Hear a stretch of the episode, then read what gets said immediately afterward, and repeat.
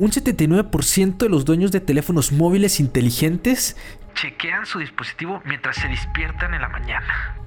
Aunque más sorprendente, un tercio de los norteamericanos dicen que ellos preferirían abstenerse de sexo con el fin de evitar la pérdida de sus teléfonos celulares.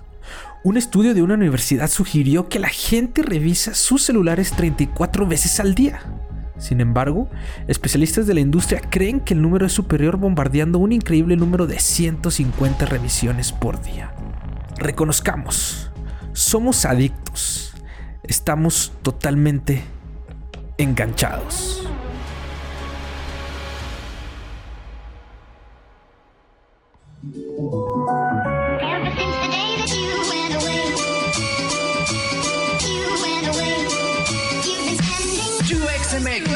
La comunidad de UX y diseño en español. Aquí encontrarás noticias, metodologías, tendencias y recomendaciones relacionadas a esta disciplina centrada en el usuario. Tendremos las mejores entrevistas con expertos en donde nos contarán sus experiencias y nos compartirán sus mejores consejos. Únete a la comunidad y acompáñanos todos los lunes en este viaje.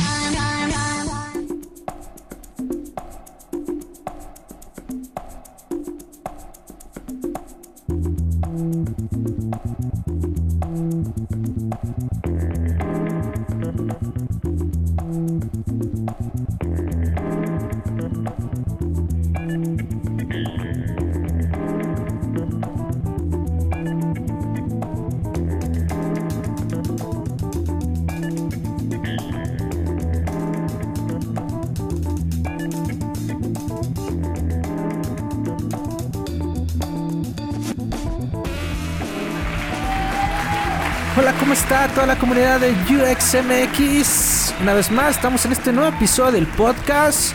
Una vez más, muchas gracias a toda la gente que nos escribe. Recuerden que nos pueden seguir por Instagram, UXMX Podcast. Y también tenemos un grupo de LinkedIn, UXMX Group.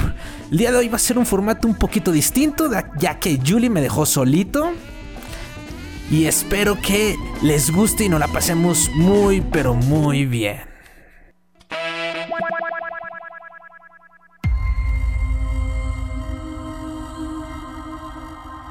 Nos encontramos en una nueva era. Y es que estamos tan metidos de lleno en la era digital.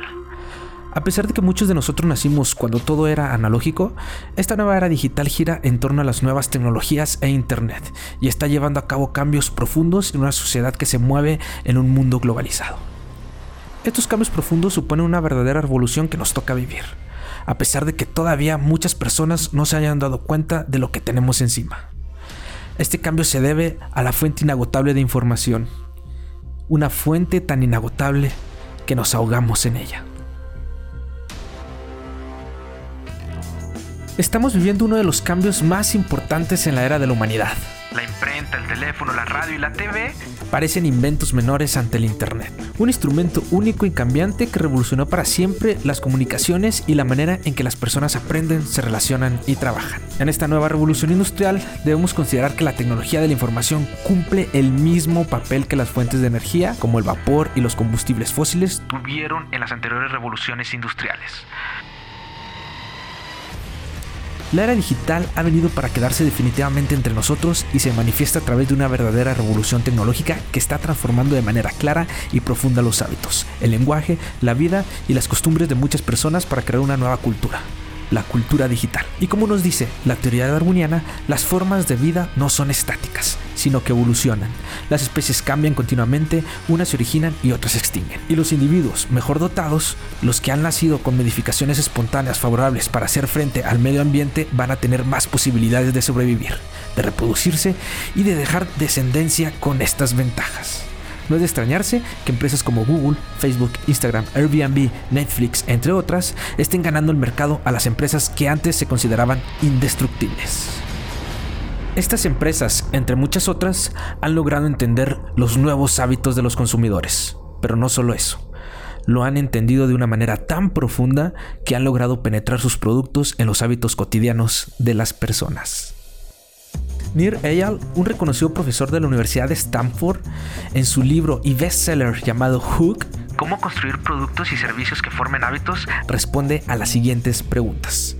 ¿Por qué algunos productos capturan nuestra atención mientras otros fracasan? que hace que no nos relacionemos con ciertos productos. ¿Hay un patrón subyacente a cómo nos enganchan algunas tecnologías? Este libro introduce a los lectores en el modelo Hook, un proceso que consta de cuatro pasos que usan las empresas para construir hábitos. Estos cuatro pasos, sin espoliarte el contenido y a modo de resumen, son los siguientes. Trigger. En mi mente yo le he llamado disparador, aunque es más bien como un desencadenante. Es lo que mueve al usuario a tomar una acción. Pueden ser internos, o pueden ser externos. ¿A qué nos referimos con internos? Puede ser como una rutina. Por ejemplo, cuando tú te sientes aburrido, lo primero que haces el disparador interno es pues querer divertirte y por eso lo que haces es abrir tu cuenta de Instagram. Y el disparador externo pueden ser como un email o una notificación. Paso número 2, acción. Es la acción simple que hace el usuario para interactuar con tu producto. Es en esta parte que se muestra el arte y la ciencia del diseño de la usabilidad. La acción del usuario dentro de tu plataforma debe ser fácil e intuitiva para las personas. Paso número 3. Recompensa variable. Las hay de tres tipos, la recompensa del yo, la recompensa del cazador, la recompensa de la tribu.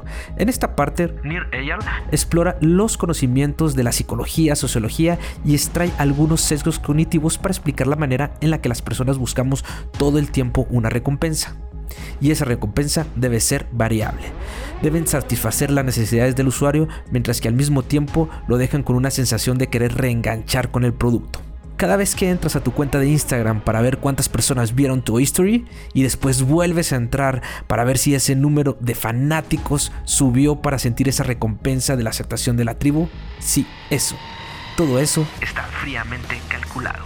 Y el último paso es la inversión es la inversión que realizamos anticipándonos a futuras recompensas. No tiene por qué ser monetaria, puede ser de tiempo u otro elemento, como tus followers, fotografías o simplemente el tiempo que llevas jugando ese videojuego que a partir del nivel 8 ya tienes que pagar.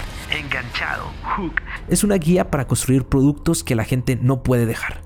Está escrito para gerentes de producto, diseñadores, gerentes de marketing, emprendedores, gentes de desarrollo de clientes y gente ansiosa por aprender más acerca de elementos que nos ayuden a controlar nuestras conductas. Este libro entrega a los lectores ideas prácticas para crear hábitos intensos en los usuarios, pasos accionables para construir productos que la gente ame, técnicas usadas por Twitter, Instagram, Pinterest y otras empresas que forman parte de nuestros hábitos. Nir Eyal resumió años de estudio, consultoría y experiencia práctica para escribir un manual para crear productos que formen hábitos. Los escritos de Nir sobre tecnología, sociología y negocios aparecen en medios como Harvard Business Review, The Atlantic, TechCrunch y Psychology Today. Definitivamente es alguien al que vale la pena seguirle el paso. Así que hasta aquí termina nuestro episodio y nos vemos hasta la próxima semana. Recuerda que nos puedes seguir en Instagram y nos encuentras como UXMX Podcast.